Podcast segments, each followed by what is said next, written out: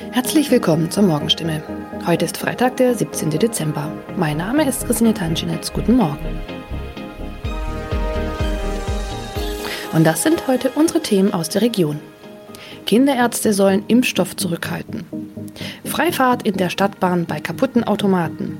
Und Papagei überlebt Wohnungsbrand und wird Tage später gefunden.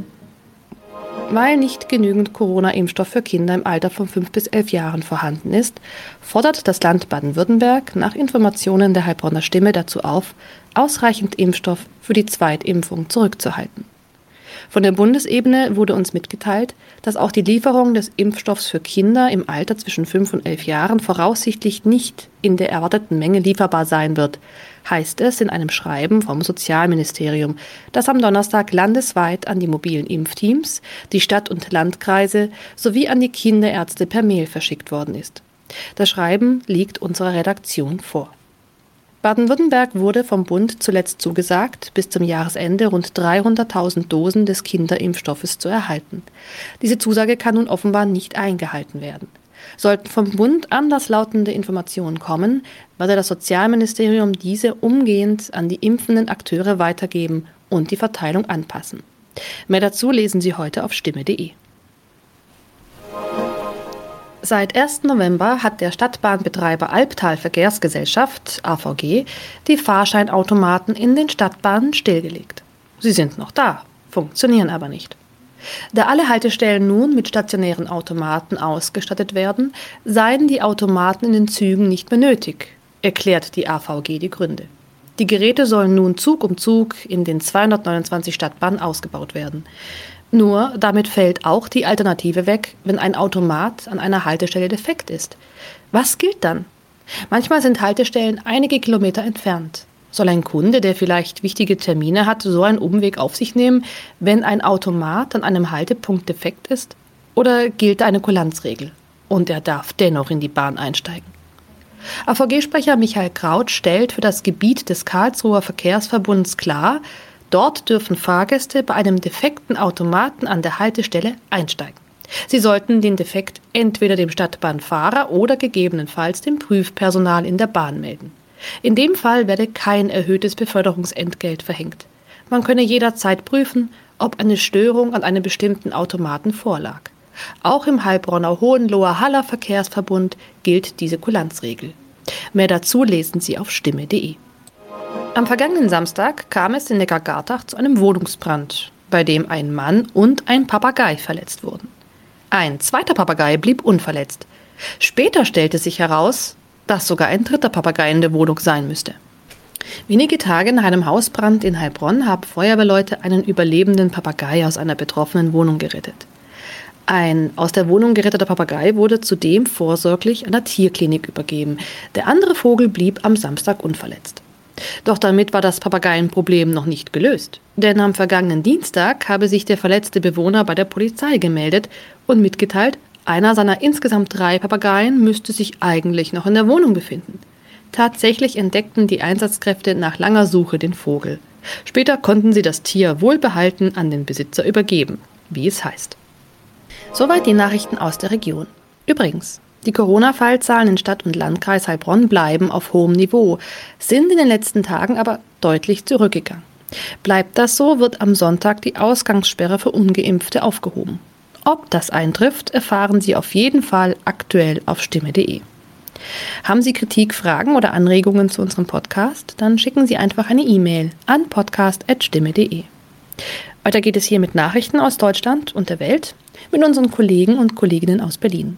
Ich verabschiede mich für diese Woche. Wir hören uns im neuen Jahr wieder und ich wünsche Ihnen eine besinnliche Weihnachtszeit und einen guten Rutsch.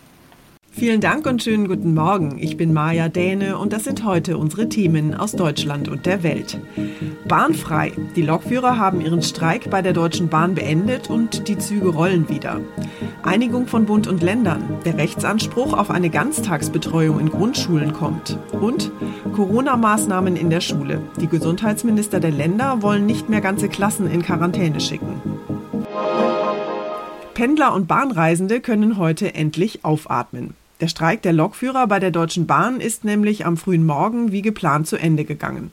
Und die Bahn geht davon aus, dass die Züge heute im Lauf des Tages wieder überwiegend nach dem normalen Fahrplan fahren werden. Mehr als fünf Tage hatte der Streik ja gedauert. Das war die bisher längste Streikrunde, aber es war möglicherweise noch nicht die letzte. Eine Lösung in dem Tarifkonflikt gibt es nämlich immer noch nicht. Mein Kollege David Riemer ist inzwischen Experte in Sachen Bahn und hat sich mit den aktuellen Fahrplänen und künftigen Streikplänen mal näher beschäftigt.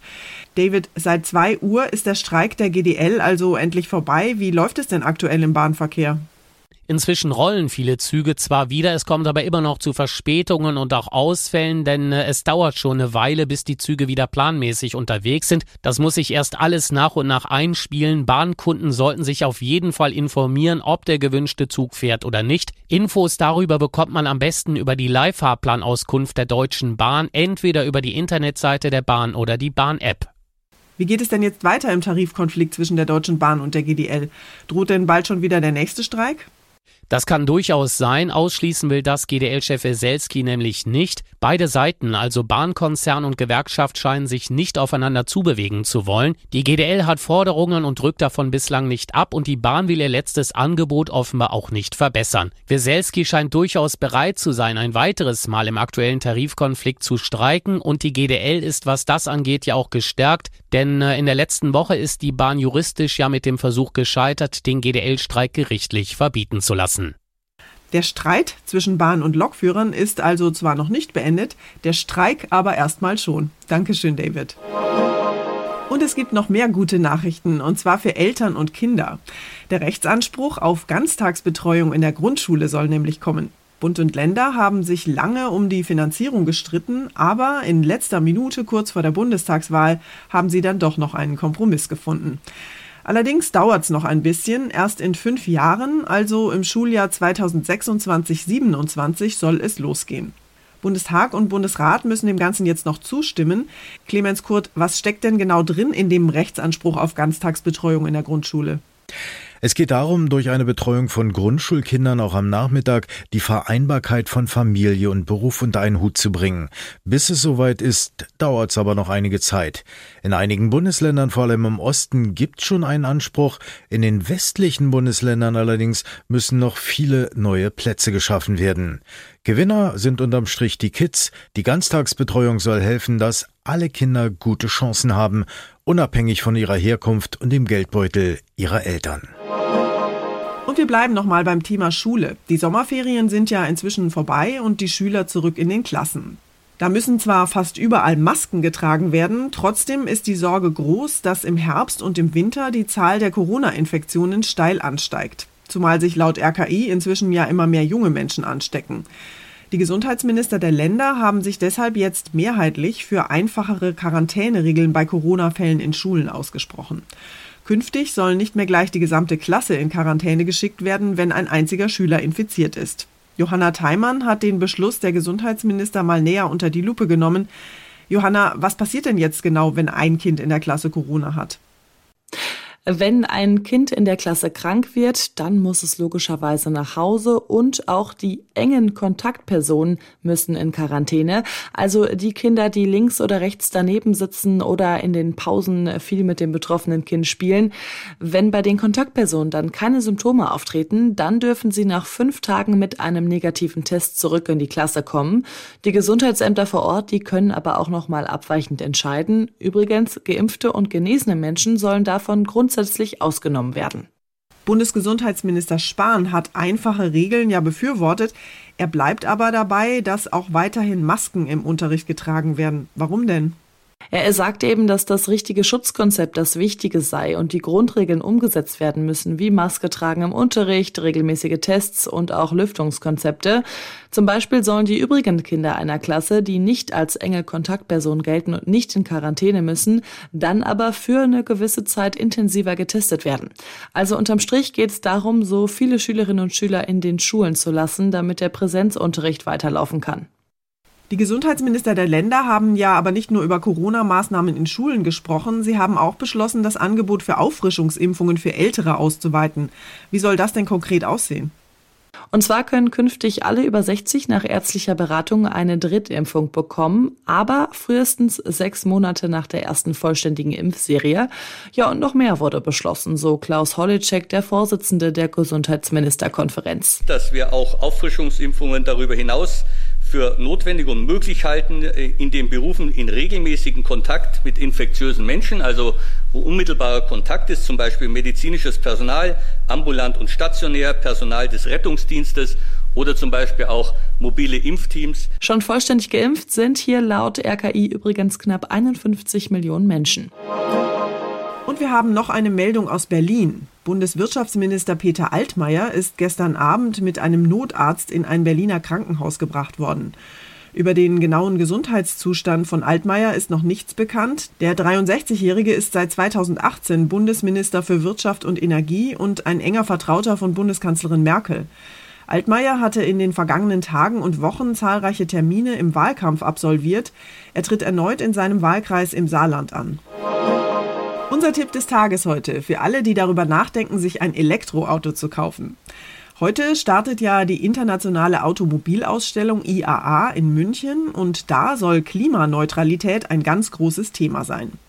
Immer mehr Menschen denken ja darüber nach, auf ein Elektroauto umzusteigen. Einerseits, weil sie das Klima schonen wollen, andererseits aber vielleicht auch wegen der saftigen Prämien, die es beim Kauf obendrauf gibt. Allerdings sollte man sich gut überlegen, ob und welches E-Auto tatsächlich geeignet ist für die eigenen Bedürfnisse und wie groß der Öko-Effekt dann tatsächlich ist.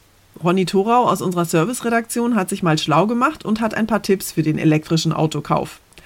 Ronny, die Auswahl an elektrischen Fahrzeugen ist ja mittlerweile ziemlich groß. Es gibt batterieelektrische, hybride oder Plug-in-hybride Autos. Das ist ja eine ziemlich komplizierte Entscheidung für Autofahrer. Ja, zunächst muss man ja auch erstmal klären, ob man überhaupt noch ein eigenes Auto will und braucht oder ob Carsharing oder öffentliche Verkehrsmittel in Frage kommen. Wenn das geht, ist es ökologisch gesehen natürlich oft der beste Weg. Aber viele wollen eben weiter spontane individuelle Mobilität mit einem eigenen Auto. Und da ist dann die erste Frage, ein Auto zum Aufladen an der Steckdose, ja oder nein? Also wie elektrisch darf es sein? Nur ein bisschen mit einem Hybriden, aber ohne Steckdose oder mit Steckdose, also als volles Elektroauto oder Plug Plug-in-Hybrid. Was sind denn da die Vor- und Nachteile? Also vom CO2-Ausstoß her sind reine Elektroautos oder Plug-in-Hybride natürlich gut, wenn man auf den Strommix achtet. Also Ökostrom ist natürlich emissionsärmer, als wenn der Strom zum Laden dann teilweise doch aus Kohlekraftwerken kommt. Problem bei Plug-in-Hybriden ist dazu oft, dass sie sehr zur Bequemlichkeit verleiten. Also, dass man doch nicht immer auflädt und dann fährt man eben doch mit dem Verbrennungsmotor rum und der Öko-Effekt ist futsch. Und Experten sagen, das Fahrprofil muss passen. Also, wer regelmäßig kurze Strecken fährt, zum Beispiel zur Arbeit und am Arbeitsplatz oder zu Hause auch laden kann, aber wer auch regelmäßig lange Strecken fährt, für den ergibt ein Plug-in-Hybrid den meisten Sinn. Klimafreundlich durchstarten. Infos zum Kauf von E-Autos waren das. Dankeschön, Ronny. Und zum Schluss geht es hier bei uns um parteipolitisches Kauderwelsch und XXL Bandwurmsätze in Wahlprogrammen. Haben Sie spaßeshalber mal das Programm irgendeiner politischen Partei durchgeblättert oder vielleicht sogar durchgelesen? Nein? Na, dann gibt's jetzt mal eine kleine Kostprobe. Da die kontinuierliche Verknappung der Zertifikate auf der einen Seite zu steigenden Preisen auf der anderen Seite zu höheren staatlichen Einnahmen führen wird, wollen wir die EEG-Umlage abschaffen sowie die Stromsteuer, die unabhängig von der Erzeugungsart und damit der Umweltwirkung erhoben wird, auf den niedrigsten nach aktuellem EU-Recht möglichen Satz absenken und so schnell wie möglich komplett streichen. Alles klar? Inzwischen gibt es sogar wissenschaftliche Studien, die ganz eindeutig zeigen, dass Wählerinnen und Wähler bei den Wahlprogrammen zur Bundestagswahl oft wirklich nur noch Bahnhof verstehen. Frank Brettschneider, Politik- und Kommunikationswissenschaftler an der Universität Hohenheim, hat dann noch ein paar Highlights für Sie parat. Fachbegriffe wie Cyber Grooming, Network Slicing, die Live Chain oder auch das Edge Computing, die Quellen Telekommunikationsüberwachung oder den Hochgeschwindigkeitsschienenverkehr oder das Schuldenstrukturierungsverfahren. Und da muss man dann schon ein bisschen mehr Fachwissen mitbringen, um das nachvollziehen zu können. Wenn es zum ersten Mal auftritt, ähm, diese Formulierung, muss man sie auch erläutern.